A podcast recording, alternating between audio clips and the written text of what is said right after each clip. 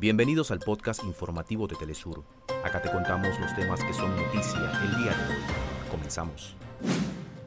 México y Estados Unidos acuerdan acciones conjuntas para hacer frente al narcotráfico y las redes de trata de personas. Parte de los resultados del diálogo de alto nivel liderado por el presidente mexicano Andrés Manuel López Obrador y el secretario de Estado estadounidense Anthony Blinken.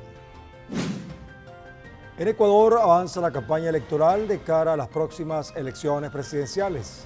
Hasta este jueves 5 de octubre se podrán publicar encuestas y pronósticos. Autoridades de Siria reportaron al menos 80 muertos y 240 heridos por el ataque terrorista ejecutado contra la Academia Militar de Hams. Hasta acá nuestros titulares.